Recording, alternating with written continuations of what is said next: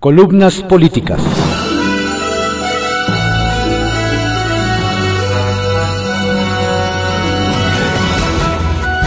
Continuamos con la audiosíntesis informativa de Adrián Ojeda Román, correspondiente a hoy jueves 20 de mayo de 2021.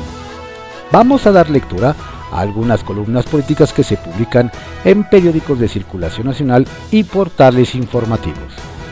Alajero por Marta Anaya que se publica en el Heraldo de México. Quieren desestabilizar a Jalisco. Dos de los estados que más le interesaban a López Obrador en estas elecciones, Nuevo León y Jalisco. Obvio, por su importancia económica y política, pero por si hubiera alguna duda, la senadora de Morena, María Mercedes González, lo hizo público, transmitiendo a su vez un recado de Ricardo Monreal en una de las sesiones virtuales ante todos sus compañeros los de su partido y los de los otros. Papelón. Sí, pero quedó para el registro y el análisis de lo que hoy ocurre. A 20 días de las elecciones, Nuevo León luce irremediablemente perdido para Morena por los errores de su candidata. Las mentiras que soltó en torno al caso Rianieri la hundieron en un tercer lugar del que no puede salir ni se ve cómo puede hacerlo con el ánimo y el activismo de los empresarios regios en contra.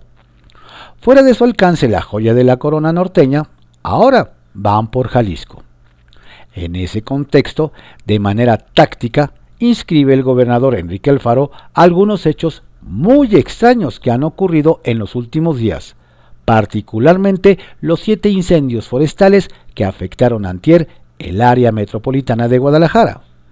Sucesos que calificó como ataques acciones orquestadas para tratar de desestabilizar al Estado. Nuestra ciudad ayer fue atacada por intereses que buscan desestabilizar a Jalisco. En un hecho que nunca se había visto en nuestra ciudad, siete incendios forestales fueron provocados al mismo tiempo en el área metropolitana de Guadalajara. Lo que estamos viviendo no puede explicarse de otra manera más que en la lógica de que intereses muy específicos están tratando de generar una agenda política con temas que son verdaderamente riesgosos para nuestra ciudad. Siete incendios que no se pueden explicar de otra manera, indicó el mandatario tras lograrse controlar las llamas. Al decir de Alfaro, los siete incendios fueron provocados y no donde hay intereses inmobiliarios o para la producción agrícola, sino en zonas donde eso no puede pasar. Es decir, son incendios provocados con otra intención. De los siete incendios, curiosamente, cinco fueron en Zapopan, apuntó el gobernador. Por eso, dijo, enviaba este mensaje, a quien corresponda se van a presentar las denuncias para iniciar una investigación a fondo para dar con los responsables de estos hechos. No pueden hacerle esto a Guadalajara. No es posible que se utilice la tragedia para lucrar con la política. El mensaje, aún sin mencionarlo, iba sin duda para Carlos Lomelí, aspirante de Morena a la alcaldía Tapatía, quien va entre 6 y 8 puntos abajo del exalcalde de Zapopan, y ahora candidato de MC a la capital del estado, Pablo Lemus. Gemas. Obsequio del senador panista Damián Cepeda en la permanente. Sobre nuestro cadáver van a acabar con la democracia en México. Sobre nuestro cadáver van a acabar con el INE. Razones. Por Jorge Fernández Menéndez, que se publica en el periódico Excelsior. Medios. Ley Mordaza y mentiras interesadas. La semana pasada informábamos en este espacio que la segunda sala de la Suprema Corte había confirmado un amparo resuelto por el juez primero del distrito en materia administrativa de la Ciudad de México, Jonathan Vaz Herrera, que declaraba inconstitucional la reforma al artículo 256 de la Ley Federal de Radio y Televisión del 31 de octubre de 2017 era, es, decíamos, un sinsentido, un grave desatino legal y una afectación directa a la libertad de prensa y de opinión.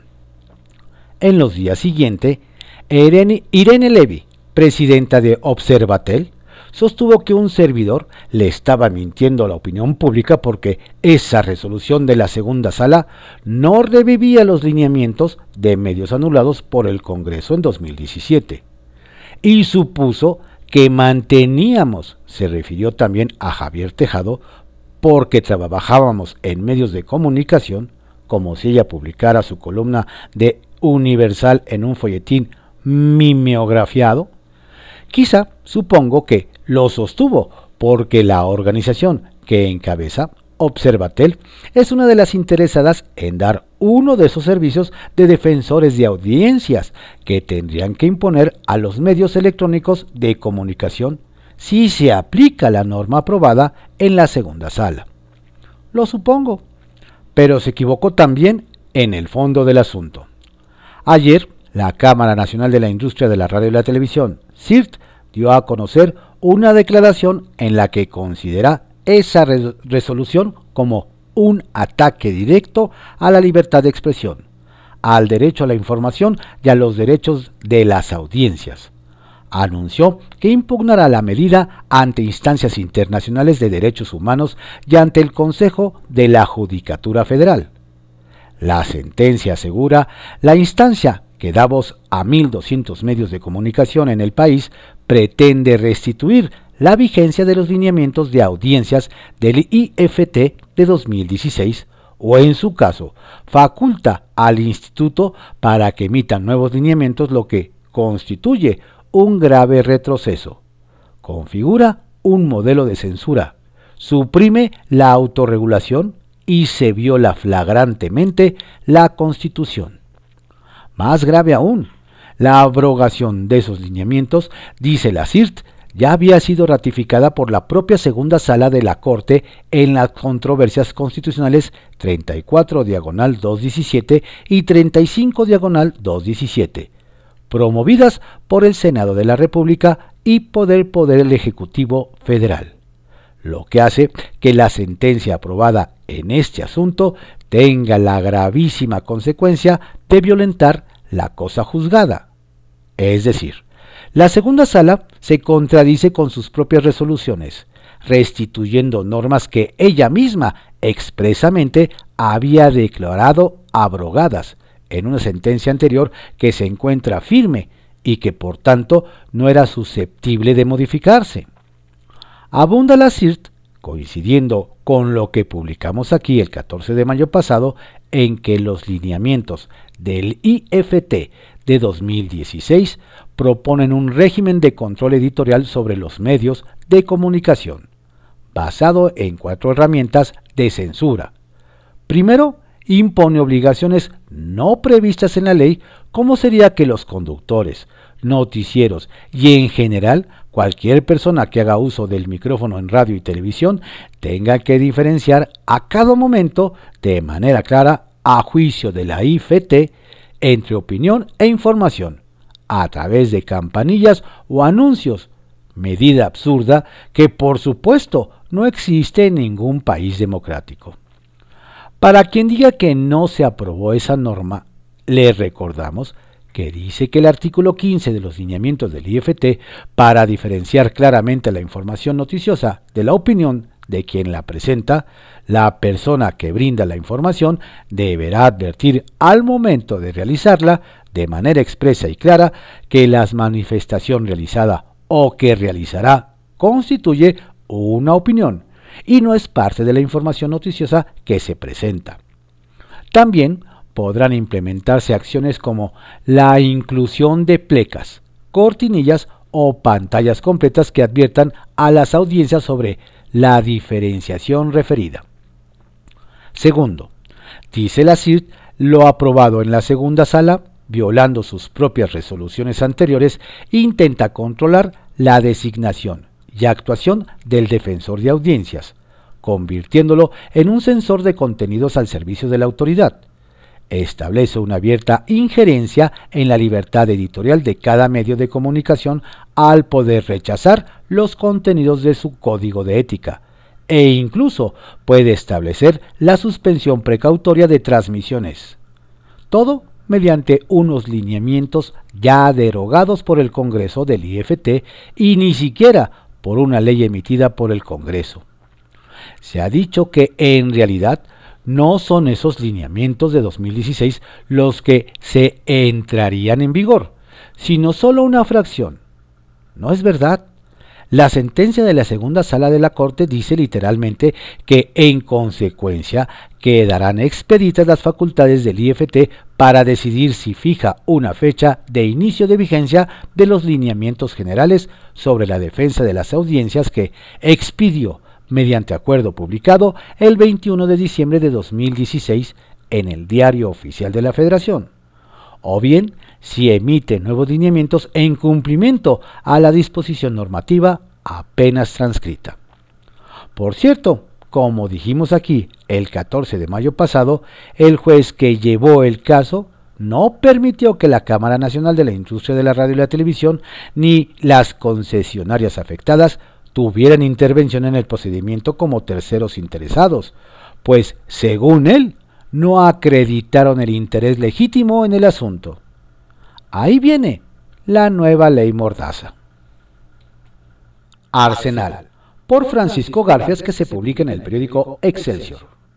Un traje a la medida del presidente. La orden de aprehensión librada ayer en contra del gobernador de Tamaulipas, Francisco Javier Cabeza de Vaca, es una alerta que no podemos ignorar. El juez federal que la libró estaba obligado a respetar el resolutivo del ministro de la Suprema Corte de Justicia de la Nación, Juan Luis González Alcántara, que sin prejuzgar sobre inocencia o culpabilidad, mantenía el fuero del gobernador hasta el término de su encargo en 2022. No lo hizo. Está en falta según fuentes de la Corte. ¿Lo presionaron? Es pregunta. La 4T nos manda con ello una señal de que las leyes y la Constitución no son obstáculo cuando se trata de hacer realidad los propósitos de el autócrata de Palacio. Tenían prisa para organizar su circo. El recurso de reclamación interpuesto por la Fiscalía General de la República ante la Corte por el resolutivo del ministro González Alcántara ni siquiera se ha resuelto. La orden de aprehensión está fuera de sitio. Es electoral el tema, nos dijeron ayer en la Suprema Corte de Justicia de la Nación. Las fuentes del máximo tribunal nos hicieron notar que hay un delito contra la Administración de Justicia. Nos remitieron al artículo 225 del Código Penal Federal, fracción decimonovena, que prohíbe abrir procedimiento penal contra un servidor público con fuero, sin habérsele retirado éste previamente conforme a lo dispuesto por la ley. Los oficialistas dirán que la Cámara de Diputados ya le había retirado la inmunidad, pero el artículo 111, fracción quinta de la Constitución, le deja la última palabra al Congreso local, que le mantuvo el fuero. La Asociación de Gobernadores del PAN señaló que ningún actor o poder público puede situarse por encima de la Constitución. Las mayorías no deben usarse bajo tentación autoritaria de hacer leyes o trajes a la medida. Hacemos un llamado enérgico para que se acate de inmediato el mandato de la Suprema Corte de Justicia de la Nación, puntualizó. A la Fiscalía de Obrador no se le puede llamar autónoma. Le valió gorro la Constitución, la Corte, la resolución de González Alcántara. Cabeza de Baja está acusado de delincuencia organizada y lavado de dinero. Sus cuentas ya fueron congeladas por la UIF. El Instituto Nacional de Migración, dependiente de la Secretaría de Gobernación, ya emitió una alerta migratoria a nombre de Francisco Javier García Cabeza de Vaca a solicitud de la Fiscalía General de la República. Lo anterior con el propósito de verificar, registrar informar a esta instancia de justicia sobre los movimientos de ingreso y de salida de la persona mencionada. Precisa un comunicado de la CEGOV. Antes de que se librara la orden de aprehensión, enfurecidos morenos amenazaron en la tribuna de la permanente con abrir juicio político contra González Alcántara. su falta, apegarse a la Constitución y las leyes. Ricardo Monreal, coordinador de la bancada de Morena en la Cámara Alta, puso el siguiente tuit sobre la insólita orden de aprehensión. Ante la crisis constitucional del Ejecutivo local en funciones fugado, se precisan acuerdos y que el Senado actúe, escribió. En otro mensaje especuló que Cabeza de Vaca podría haber salido del país para declararse perseguido político. El debate de la agenda política convirtió a la permanente en un coliseo. Morenos y opositores se dijeron de todo. Un reflejo de la polarización alimentada todas las mañanas desde Palacio Nacional. Se escuchaban expresiones como el deje de ladrar de Xochitl Gálvez, iba dirigido al diputado Fernández Noroña que no paraba de gritar por los señalamientos que le hizo la senadora panista periodista por no llevar cubrebocas. Tenemos 250 mil personas fallecidas por la irresponsabilidad de personas como usted que no se ponen el cubrebocas. Y deje de gritar y de ladrar, le exigió. Ese fue el tono de la encendida sesión. Carroñeros gritaban los de Morena a los panistas. Asesinos devolvían los azules convencidos de que la tragedia de la línea 12 pudo haberse evitado si la construcción y el mantenimiento hubiesen sido los adecuados. Los morenistas se enardecieron por el pase de lista de las 26 víctimas de la línea 12 del metro que organizaron los azules en plena sesión. Hubo momentos en que las palabras de unos y otros se encimaban. Gritos, interrupciones, relajo. Los llamados al orden del morenista Eduardo Ramírez, quien presidía la sesión, eran ignorados una y otra vez. Las intervenciones en tribuna no desentonaban con los gritos en el salón. Morena es la mafia del no poder, no poder dar salud a los mexicanos, no poder crear empleos, no poder cuidar a las mujeres, no poder hacer una línea del metro y no poder dar seguridad, dijo la senadora del PAN, Kenia López. Noroña fue de los más duros con la oposición. Se comportan carroñosamente frente a la tragedia. Vienen a decir barbaridades del mejor presidente que ha tenido el país. Son racistas, clasistas y miserables. Políticos al Desnudo, por Ángel Álvaro Peña, que se publica en el portal Políticos al Desnudo. Caciques, el crimen autorizado y el crimen organizado en elecciones de Veracruz. Estamos en un proceso electoral en el que no solo compiten por el poder los candidatos de partidos y coaliciones, sino también el Estado, crimen autorizado y el crimen organizado. A esto se le suma el descontento social y las luchas de caciques a lo largo y ancho de Veracruz. Por ello, se ha dicho que el 6 de junio se librará la madre de todas las batallas. El Estado está jugando sus cartas a través de persecuciones políticas, encarcelando a opositores donde Morena puede perder. El mejor ejemplo son los encarcelamientos ilegales contra los periodistas Rogelio Franco Castán y Gregorio Gómez, ambos del PRD, y también contra Jaime Rosales Vázquez del PRI y Nicolás Ruiz del PAN. En las últimas horas, la maquinaria de Morena le asentó un fuerte golpe a Miguel Ángel Yunes Márquez. A través del Tribunal Electoral de Veracruz, le tumbó la candidatura. En su sentencia RAP diagonal 24, el tribunal decretó la inelegibilidad de Yunes como candidato a la alcaldía de Veracruz. Este complot contra el clan Yunes traerá serias repercusiones políticas y sociales para Cuitláhuac García y Morena, pues prácticamente el gobernador ha calentado el puerto de Veracruz donde los Yunes siguen teniendo un gran poder y muchos seguidores. Veracruz, castigado por la violencia, el Estado y la delincuencia. El estado de Veracruz es primer lugar nacional en agresiones y crímenes contra políticos y sus familias en el actual proceso electoral. En su cuarto informe de Violencia Política en México 2021, Etelect Consultores reveló que 45 de los 282 candidatos agredidos son veracruzanos. Hasta el primero de mayo habían sido asesinados 79 políticos, 28 familiares de políticos y 91 servidores públicos sin militancia. 198 víctimas mortales ligadas a la política y al servicio público durante el proceso electoral.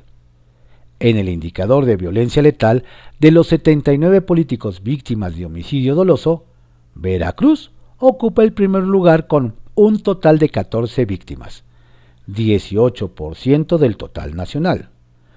De los 31 aspirantes y candidatos asesinados, Veracruz ocupa también la primera posición con un total de 8 víctimas mortales, 26%. De los 28 familiares de políticos asesinados, 14 tenían un lace consanguíneo con personas aspirantes y candidatas. Tres de estos casos se registraron en Veracruz.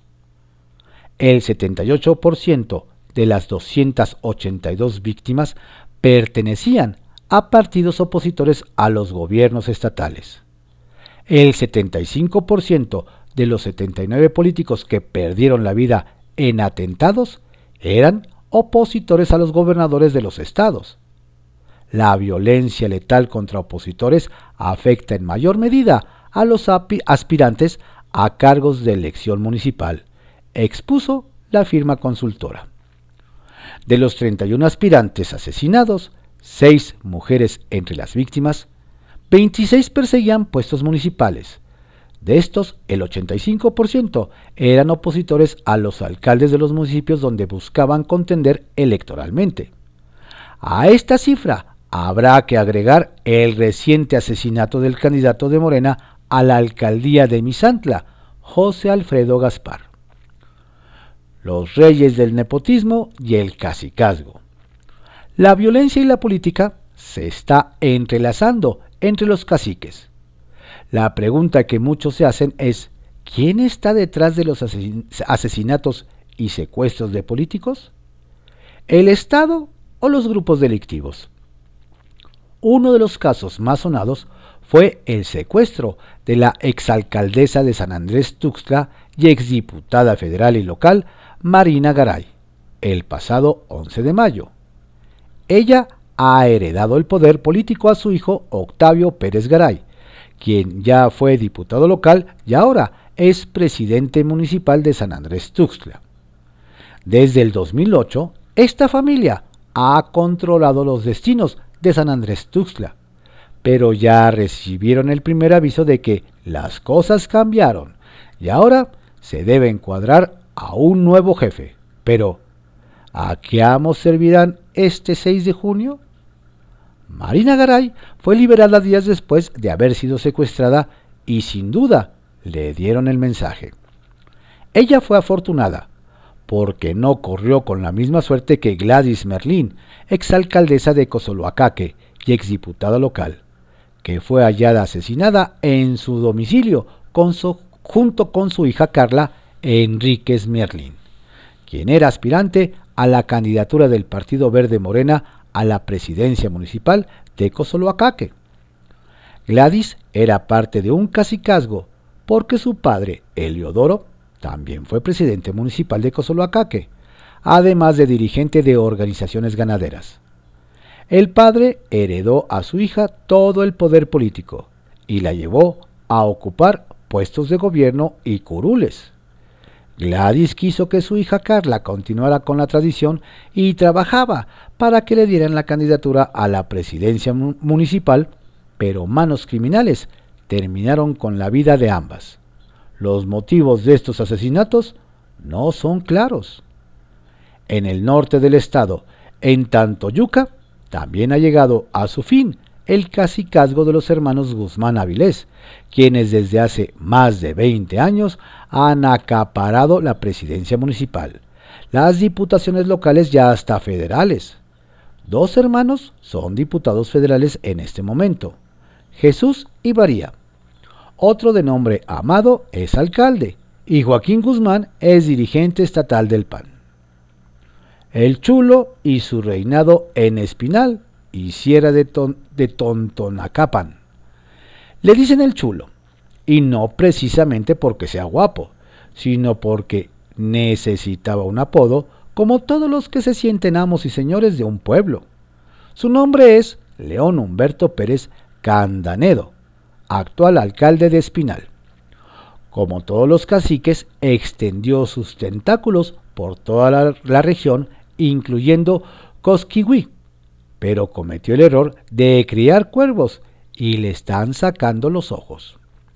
El chulo busca imponer como sucesora a su esposa Verónica Hernández Méndez, pero esta maniobra no le gustó a nada a su hijo León Humberto Pérez Loida, quien se fue a Morena para evitar que su madrastra llegue al poder a través del PAN PRI PRD.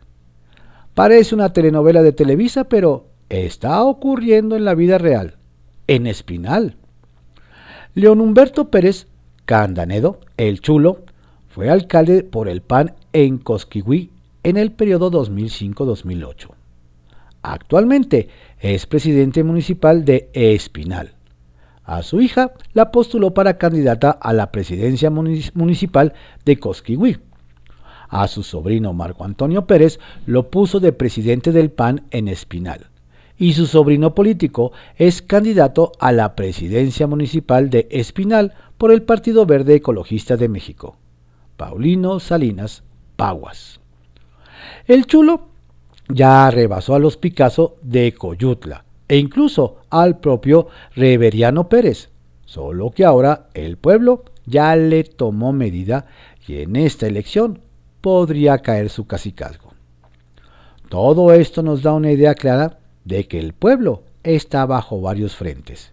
Y vote por quien vote, quedará en manos ya sea del crimen organizado o del crimen autorizado. En privado, por Joaquín López Dóriga, que se publica en el periódico Milenio. Kamala aquí, atrapada sin salida. En política no hay casualidades y cuando se trata de un presidente de Estados Unidos del perfil de Joe Biden, menos.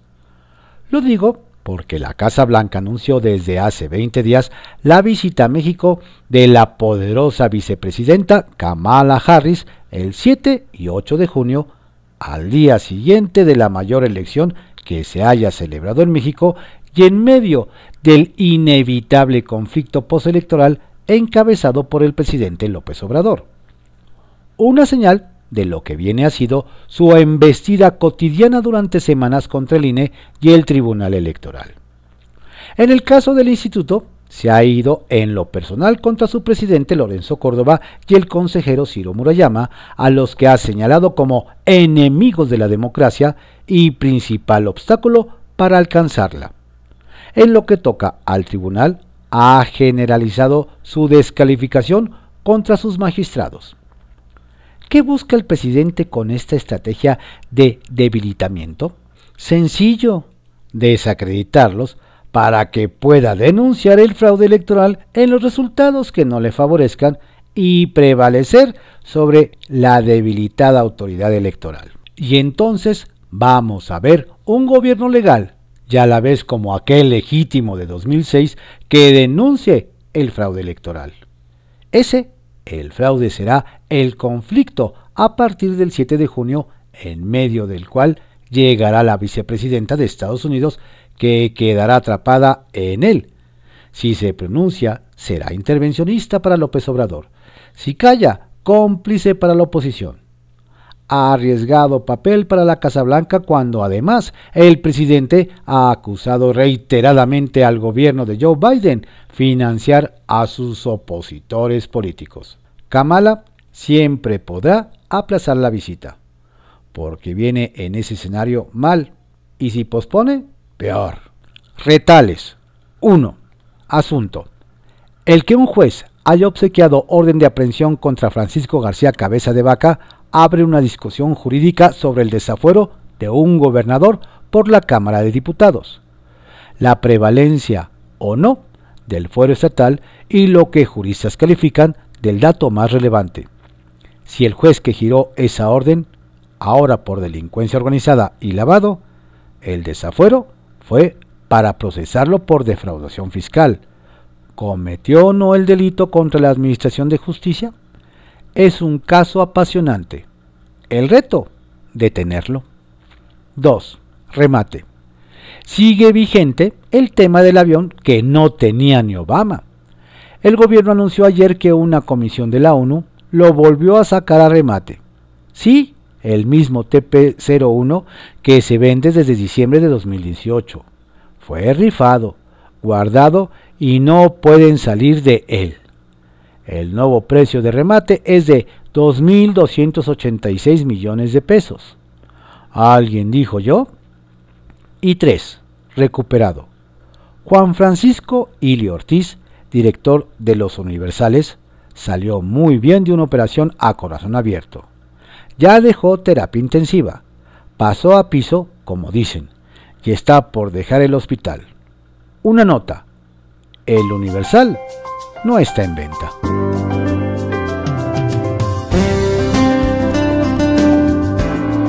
Estas fueron algunas columnas políticas que se publican en periódicos de circulación nacional en la audiosíntesis informativa de Adrián Ojeda Román, correspondiente a hoy, jueves 20 de mayo de 2021. Tenga usted un excelente día. Por favor, cuídese mucho. No baje la guardia. La pandemia sigue.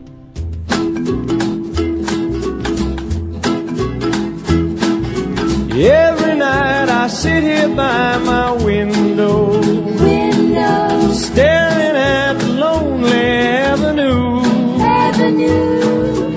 watching lovers holding hands and laughing, laughing, and thinking about the things we used to do.